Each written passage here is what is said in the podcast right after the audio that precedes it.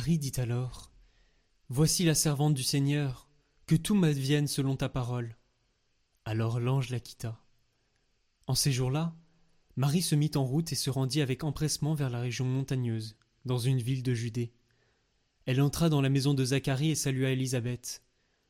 Or, quand Élisabeth entendit la salutation de Marie, l'enfant tressaillit en elle.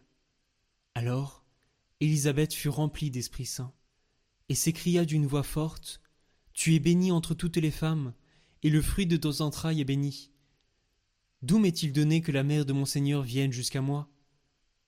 Car lorsque tes paroles de salutation sont parvenues à mes oreilles, l'enfant a tressailli d'allégresse en moi. Heureuse celle qui a cru à l'accomplissement des paroles qui lui furent dites de la part du Seigneur. Marie dit alors Mon âme exalte le Seigneur, exulte mon esprit en Dieu, mon Sauveur. Il s'est penché sur son humble servante, désormais tous les âges me diront bienheureuse. Le Puissant fit pour moi des merveilles, saint est son nom. Sa miséricorde s'étend d'âge en âge sur ceux qui le craignent. Déployant la force de son bras, il disperse les superbes, il renverse les puissants de leur trône, il élève les humbles, il comble de bien les affamés, renvoie les riches les mains vides, il relève Israël son serviteur, il se souvient de son amour, de la promesse faite à nos pères, en faveur d'Abraham et sa descendance à jamais. Marie resta avec Élisabeth environ trois mois, puis elle s'en retourna chez elle. Quand fut accompli le temps où Élisabeth devait enfanter, elle mit au monde un fils. Ses voisins et sa famille apprirent que le Seigneur lui avait montré la grandeur de sa miséricorde, et ils se réjouissaient avec elle.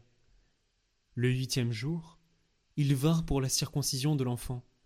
Ils voulaient l'appeler Zacharie du nom de son père. Mais sa mère prit la parole et déclara Non, il s'appellera Jean. On lui dit Personne dans ta famille ne porte ce nom-là.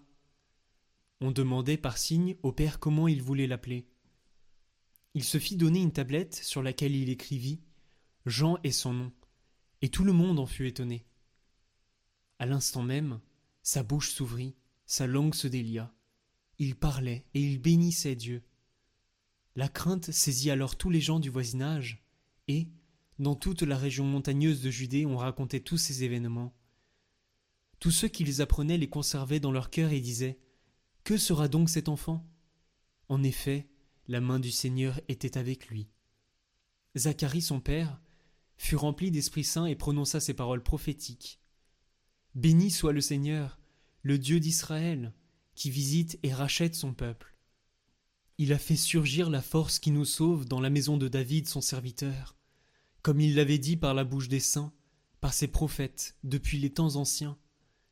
Salut qui nous arrache à l'ennemi, à la main de tous nos oppresseurs, amour qu'il montre envers nos pères, mémoire de son alliance sainte, serment juré à notre Père Abraham de nous rendre sans crainte, afin que, délivrés de la main des ennemis, nous le servions dans la justice et la sainteté, en sa présence, tout au long de nos jours.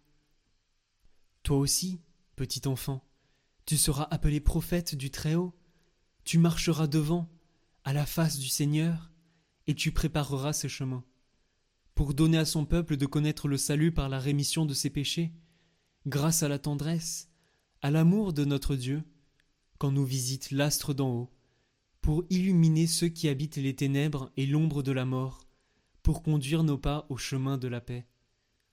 L'enfant grandissait, et son esprit se fortifiait. Il alla vivre au désert jusqu'au jour où il se fit connaître à Israël.